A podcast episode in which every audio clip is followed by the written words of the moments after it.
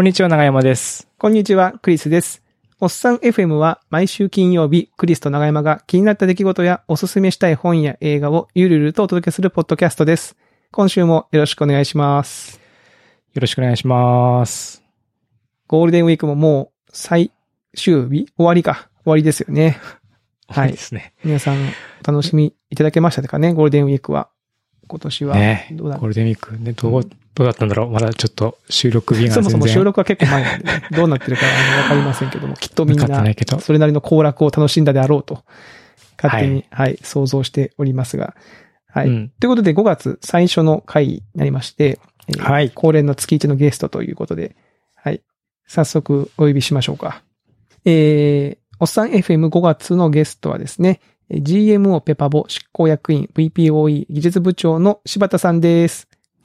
こんにちは。こんにちはこんにちは。よ。ろしくお願いします。よろしくお願いしま。ますいやー、柴田さんが、おっさん FM についに、ついに、これでもあれですね。ペーパー、ペーパーボー勢が、ちょっと、そうなんですよ。ネットワークみたいになってますね。あのーそうなんです。ペパポの方はたくさん呼んでですね、しかも我々に関係が深いアンチポッポさんを呼んでないっていうね。まあまあいいんですけど。そうだね。はいちょっとアンチポップだ。ちまあ、ボスだから、ちょっと、大事にしてます。まあねとっと、とっときましょうということで。はい。まあ、あの、ペーパポの、はい、えー、ね、社長も出ていただきましたし、今なんか、偉い人が来ましたし、よ。はい。で、そして、満を持して柴田さんということでですね。はい。ありがとうございます。よろしくお願いします。よろしくお願いします。え、まあ、あの、柴田さんがね、あの、あの、今年の目標はおっさん FM に出ることっていうのをツイッターでか そうそうそう、書いててツイッターでね、書いてて。うん、もう即、ひろ、それを拾って、もう、すぐ叶います、その夢。ということで、声をかけさせていただいて、えー、まあ今回ゲスト出演が叶ったというふうな感じなんですけども、おっさん FM って結構前から聞かれてる、らっしゃる？そうですね。あの、ポッドキャストは、えっ、と、ポケットキャストというソフト、i アプリ、うん iOS のアプリで聞いてるんですけど、過去の、うーんと視聴記録を確認したら、第1回から全部聞いているという感じでした。すごい。ありがたいありがとうございます。めちゃめちゃヘビーリスナーじゃないですか。そうなんですよね。ああ、ありがとうございます。ありがとうございます。嬉しい。それはそれは。はい。いや、我々我々もなんかあの、聞いていただけてる、そうだなっていうのを、と遠巻きに観測してまして、ありがとうございます。はい。で、このゲスト候補の時うんにちょっとまあ声をかけてみようかな、どうしようかな、長山さんどうですかねって話をちょうどね、してたところに、あの、目標として投稿されましたので、ここだと。ね。い今だね。今だって感じでね、来ましたけどね。はい。なん、なんでき、なん、何、何がっていうか、どこが面白いんですかっていう聞き方は、あれですけど。そう。やっぱりあの、ちょっと同年代というと、ちょっと僕は多分、お二人よりも下かと思うんですけど、うんうん。それでもやっぱりこう、笑いというか、ああ、あるあるみたいな部分あのツボがが、うまいことこう一致しているんですよね。あ、なるほど。嬉しいな。嬉しいですね。はい。我々のようなもののね、あの、お話にそんな共感をいただけるなんて本当にこんなにありがたいことはないですよ、本当に。ない。本当に嬉しい。いやーいい、いいですね。気も気分が良くなってきた。気分が良くなって、あ、そうそう。で、あの、柴田さんのね、あの、ブログの方にも、なんかおっさん FM で、でこの放送だと、1ヶ月ちょっと前に喋ったギターを僕が弾い、あの、しうんうん。演奏を強制されたみたいな、あの、楽器屋さんに取りに行ったらみたいなうん話、笑いましたって書いてあって、僕もそれでだいぶ、あの、嬉しかったですね。あ、ちゃんと聞いてくれてるみたいな。嬉しみと思いましたけども、はい。あ、なんかあの、あの、あれですね、ギターの試し弾きの話は他のポッドキャストでも取り上げられるくらい、こう、なんかちょっと、なんか、皆さんのね、僕なんか僕らのエピソードの中では話題になりましたねてましたね。うん珍しく。はい。うん。楽器あるあるだったのかな？ですね。いやー、なんうん。か、まあ僕の世代も、やっぱりなんか中学校の時とか、こう、エレキギター買ったとか、うんうん。はいはい、はい。あ、と、それこそ、あの、ミュージックステーションのオープニングを弾いて、ちょっとかっこいいみたいなタック松本の。のがはい。流行ってた世代だったんですよね。で、まあ僕はそういうのを買ったりとかしないで、友達が弾いてるのをかっこいいなーってこう、見てるだけだったんですけど、まあ実際にこう買った人とかが 今、こう子供とかがいたり、まあそれとも今も続けて弾いてるみたいな感じで、こう、ああ、あるあるみたいな感じで、こういう感じなんだなっていうので、こう、ちょっとツボに入ったっていう感じ、記憶がありますね。なるほど。じゃあもうその、きっかけは、そのまあ初回から聞いていただけてたということで、そのそもそも何で見つけたんですかこの？いや、もうなんか記憶がだいぶ曖昧なんですけど、多分、長山さんがツイッターで、ポッドキャスト始めましたみたいな感じで宣伝していたのを購読して、ちらほら聞いてるうちに面白くなってきて、で、金曜のこう合図だなみたいな形で脳の中にこう入ってきて、あ、あ、おっさんいるええね。配信されたから今日は金曜だみたいな。ありがたい。そもそも金曜公開も適当に決まりましたもんね、あれね。なんか、撮って勢いだっつって。うんそれがたまたま金曜だったっていうところからねですからね。はい。いや、ありがたいですね。ということで、あの、今回ですね、ゲストに、うんあの、来ていただくということで、あの、まあ、毎回にゲストの方に、こう、アジェンダというか、まあ、どんなことを喋りましょうかっていうのを、こう、お願いしてるんですけども、結構たくさん、こう、準備をしてきていただきまして、はい。はい。で、その中であれですかね、こう最近こう何にハマってますかっていう質問で、100分で名著シリーズ。これに NHK のやつですね。最近ハマっているみたいな。これ100分で名著シリーズって何、何ですかね ?100 分で名著シリーズ。知らないの？いや、知ってますよ。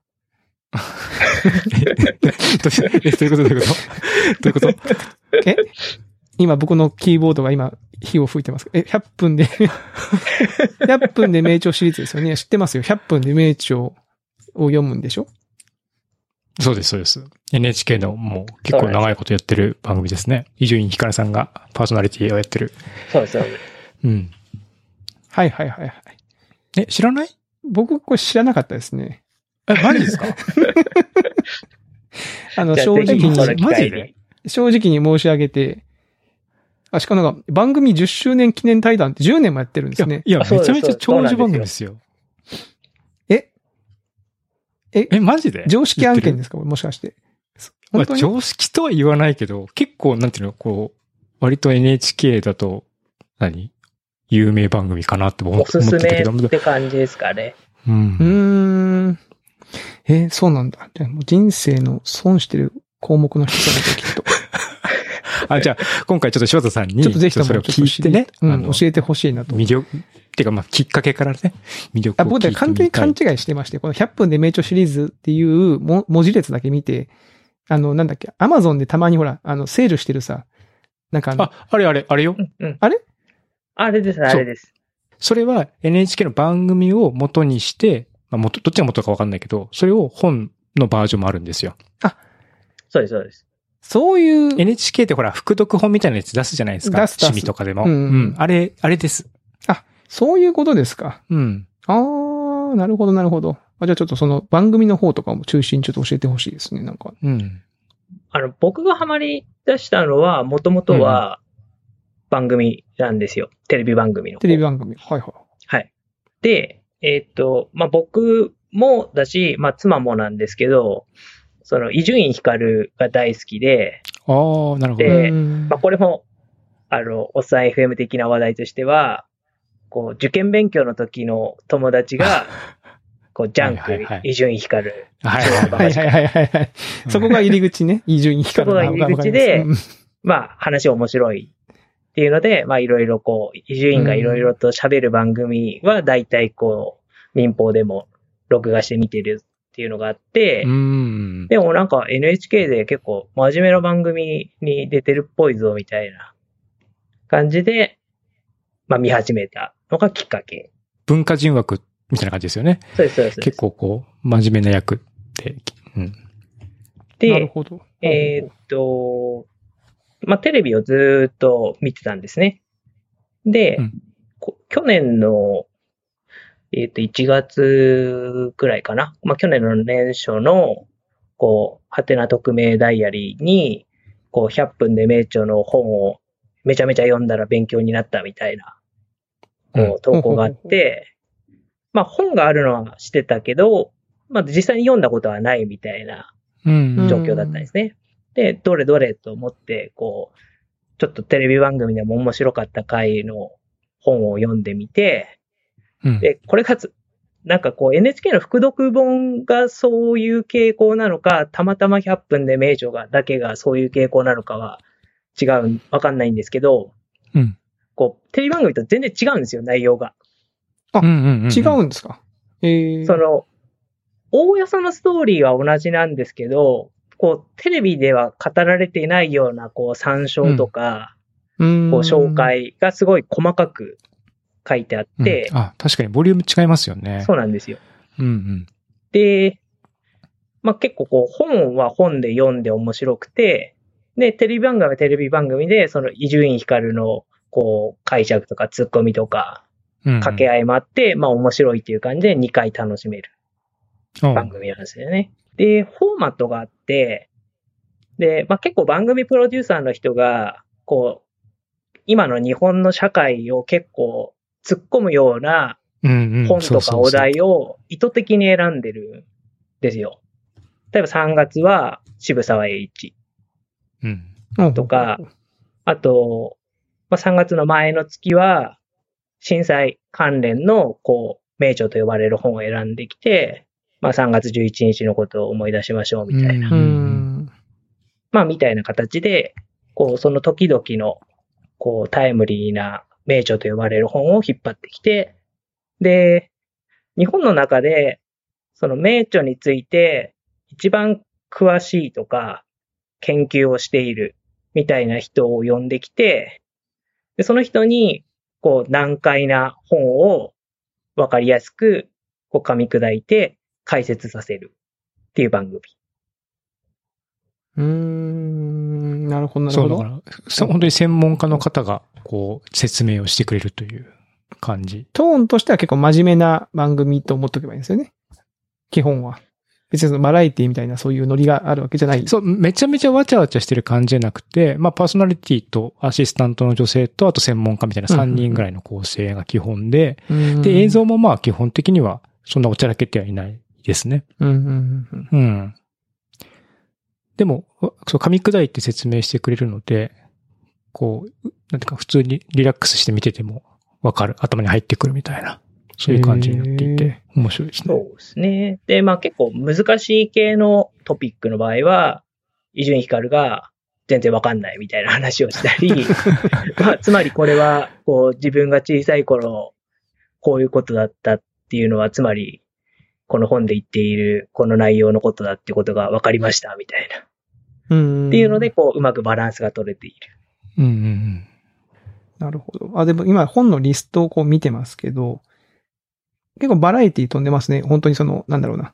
難か、難しいって言ったらあれだけど、結構こう、僕の、僕でも知ってるような本から結構こう難そうですね。しいめの本まで名著、その古典でね、うん。まあ古典ね、いい、いいとは言われてもなかなかこう腰が重いじゃないですか。古典、本当に古語だったりするからなんかもう解説ないと読めないし、解説も難しいとかあったりとかするし、で、海外の翻訳でもやっぱりね、ちょっとこう、読み砕くには時間がかかりそうだなっていう本が結構多いんですけども、それをこうさらっとね、説明してくれるので、うんいいですよね。柴田さんおすすめの回とかってあったりするんですか？おすすめは、といろいろあるんですけど、一番のおすすめは、うん。アドラあアドラーを、アドラー心理学ー。のアドラー心理学のアドラーはい。を解説する回がおすすめで、まあ仕事にも役に立つっていう感じの内容だったんですよね。。まあ僕マネジメントやってるんで、マネジメントを行う上で、他の人の気持ちと自分の気持ちがあって、まあそれをこうどう分離して考えるかとか、まあそういった部分のこう、いわゆるビジネス書とかに書いてあるような内容を、そのアドラーの原著と日本のアドラー研究の第一人者の人が、うん。こういうことなんですっていうふうに解説してくれる。で、100分番組を見れば、大体それっぽくわかる。みたいなあたりが本当すごいお得。うん。アドラー、面白そう。あ、で、これアドラー、アドラーをテーマにして何回かやってるのかなこれは。有名な本は、やっぱりこうなんか、数年サイクルで何度も何度も出てくるんですよね。特にあの、資本論とか。うはいはいあ、そうなんだ。何回も出てくるものがあるんですね。そうですね。で、えっ、と、資本論は多分3回ぐらいやってるんじゃないかな。その10年間の中に。そうか、資本論って言っても、まあ、こう、いろんなパートがあったりとか。あ、そうです、そうです。あとはその、解釈する人が違うみたいな。であとは、その、おすすめは本当になんか、自制録とか、ルソーのエミールとか、まあ、いろいろあるんですけど、やっぱりこう、自分が、まあ、40年近く生きてきて、うん。で、、昭和後半から、こう、中学校とか、高専とか、大学で勉強してきて、うん、で、そんだけ勉強してきたんだけど、この100分で名著シリーズの中に書いてある本を、の中を読むと、え、そういうことになってたの？みたいな。こうそういう知識が本当にいっぱいあって、うーん。あ新鮮な驚きがあるんですねあ。そうなんです、そうなんです。うん。で、まあちょっとい中の、一番、え、そうだったの？っていうので衝撃的だったのは、まあ、エミールって本では、その中世時代、ヨーロッパでは、はいはい。子供は、ただ小さい大人、体が小さい人というだけに、だけで、まあ時間が経つと突然大人になる。みたいな考え方だったらしいんですよ。ここで言う突然、突然大人になるの大人は、その、ん？その、お大きくなるっていうだけの意味の大人になるっていう。そうそうそうはいはいはい。身体的に小さい人。大きく、小さいでしょ。ほうほうほうなんか成長とか思春期とかっていうものはなかったんですよ。中世時代には。そういう概念がなかなかったってことか。そうそうそうそうそういう常識常識ってなかったの。教育をして、こうなんかいろんな考え方をつけさせて、で、社会の一員に迎えるみたいな世界ではなくて、靴職人の子供は靴職人になるし、そう時間が経ったら大きくなっっ、て、その親がやっている靴磨きの仕事をやります。で、まあそれがずっと続きます。みたいな。うーん。勉強して別のことをやるみたいな、そういう世界ではなかった。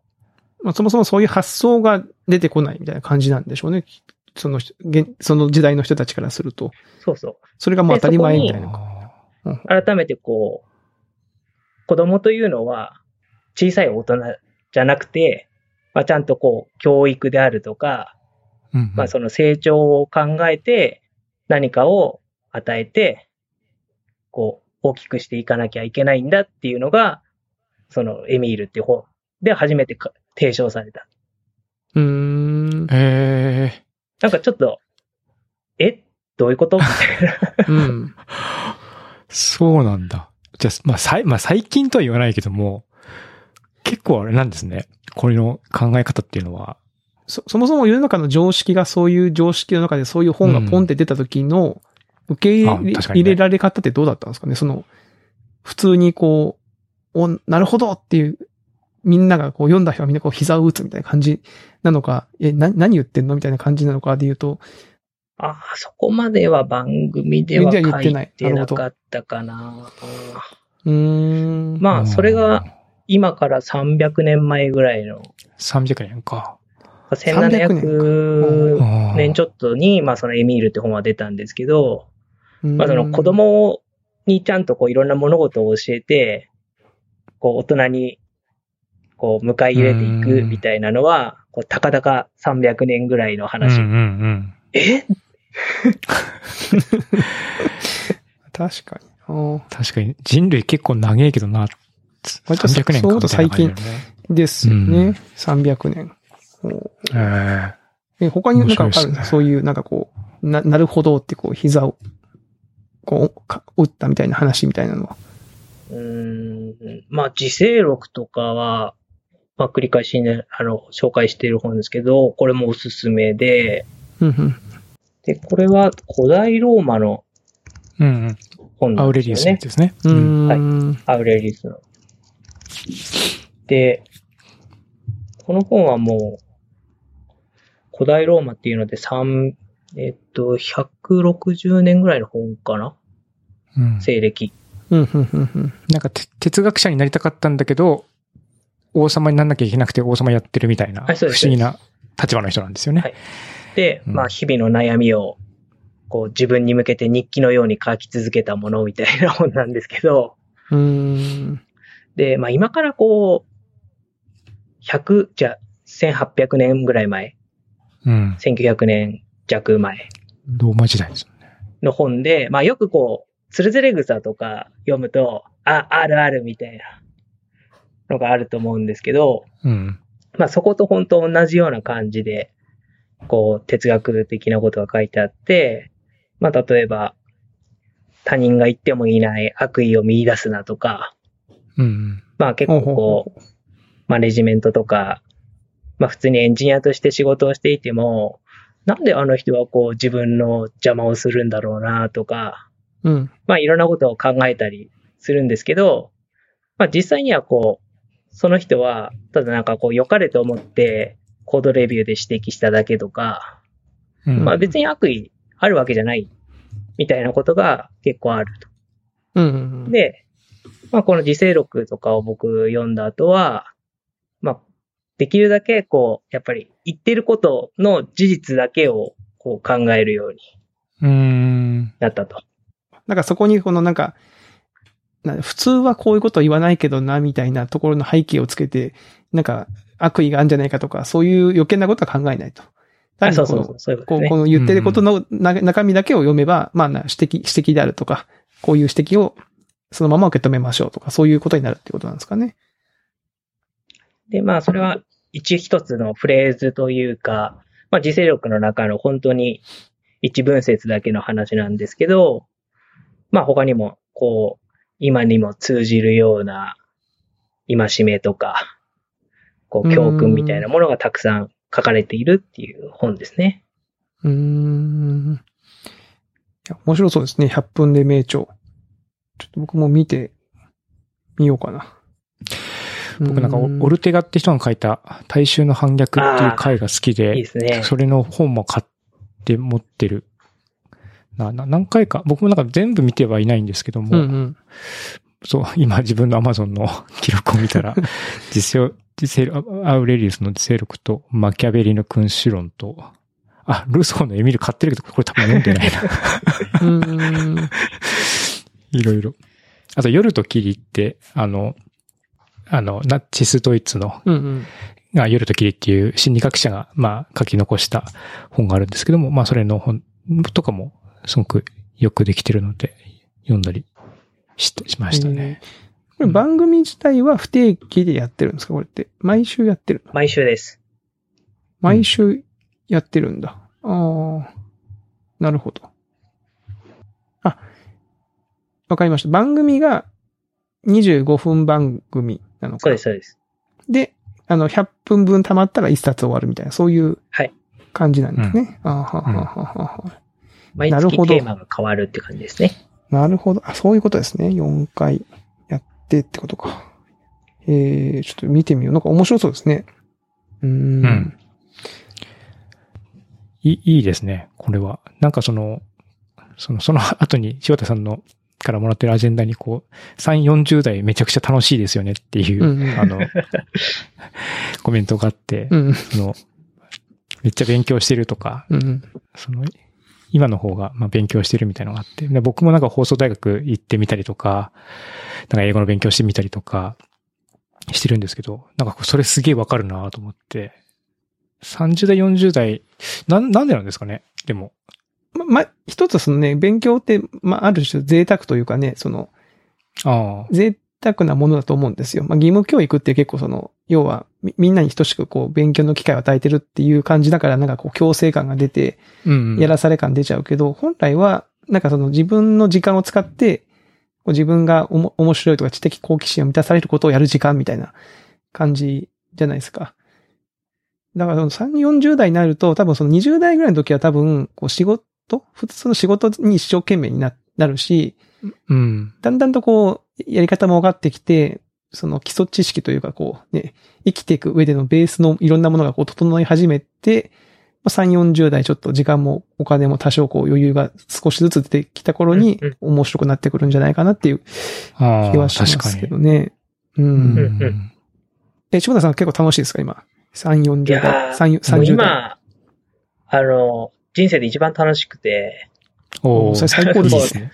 こう、毎日がやっぱり過去よりもめちゃめちゃ楽しいっていうのがあって、で、まあ、自分がやりたいゲームは別に自分のお小遣いで躊躇なく買うことができるし、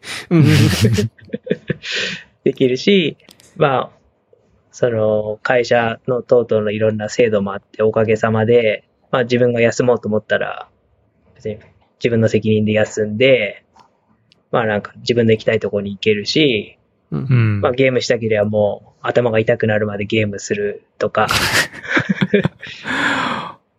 まあ本も自分の好きな本を自分のこう時間の続く限りで読んで、でまあ数ページ読んで面白くなかったら、まあパッて閉じて別の本読もうみたいなこともできるんで、うんうん。まあやっぱこう、ある程度こう使えるお金にも余裕が出てきたとか、時間にも余裕が出てきたとか、まあ仕事もコントロールできるようになってきたみたいなことを考えると、やっぱりこう20代で働き始めたとか、30代でまあいろいろ仕事をいっぱいこうこなさなきゃいけないみたいな時に比べると、うん。今のこう40近いみたいな年齢が、まあ趣味にも仕事にも、こうとにかく楽しいみたいな部分はやっぱあるんですよね。確かに。うん。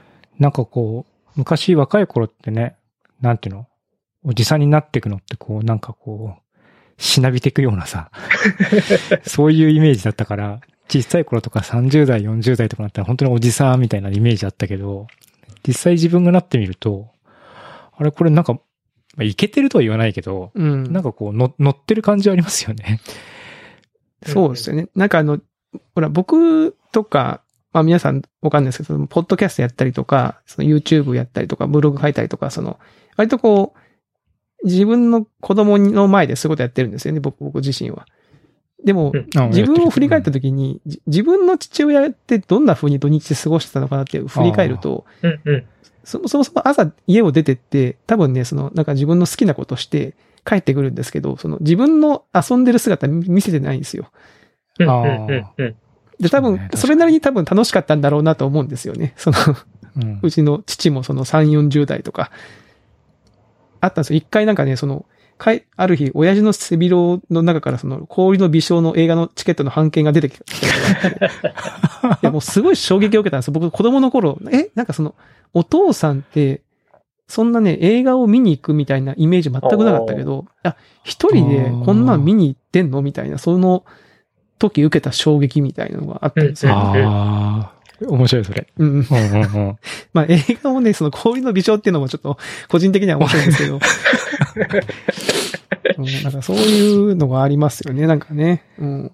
まあだから今自分がそのね、その当時の父親と同じぐらいの年になった時に、やっぱ確かにこう、そういう面白さはね、感じてるなっていうのはありますよね。その人生楽しんでるのかなっていうのはありますよ。うん。うん。いや、でもいいですね。その柴田さん、その、なんか今、最高に今一番楽しいですって、すごいいいことじゃないですか。そうなんですよ。おっさん FM のこれ、これはもうテーマだなっていう気がね、僕はこの、そのセリフを聞いて思いましたね。うん。こういや、おっさんはこう、楽しく、おっさんだからこそ楽しく行くよ、行こうぜみたいな、そういう気持ちがこう、まあそうそうそうそう聞いてる皆さんにもね、伝わるといいなとはい。思いました。そう。柴田さんは3、40代って書いてるけど、もうこれがね、50代、60代になっても常にこう、今が一番楽しいみたいな。多分ね。うん。そうですね多。分この先もいろいろあるんじゃない？なんかまあ、こう、腰とか痛くなってくるとは思うけど、確かに。うん、今、若干僕は目の方がね、老眼がちょっとちらほら、ちらほら、ちらついてますけども。そうそう。まあそういうのはあるんだけどね、うん。また違った面白さっていうのがね、ね、あります、きっとあるんじゃないかなと。うん。はい。とか言っていると、なんかあっという間に、時間がですね。経っちゃいますね。経っちゃいますよねええこう喋り出すのは結構早いんですよ。ね。そうなんですよ。という間なんですよ。あの、えいつものように後半戦もうん。ございますので。はい。はい。はい。えーまずは初回のですね、前半の、うんえー会話、えーこのあたりとさせていただこうかなと、はい、思います。えーということで、えー今週のおっさん FM はここまでとなります。えーでは皆さんまた来週お会いしましょう。さようなら。さよなら。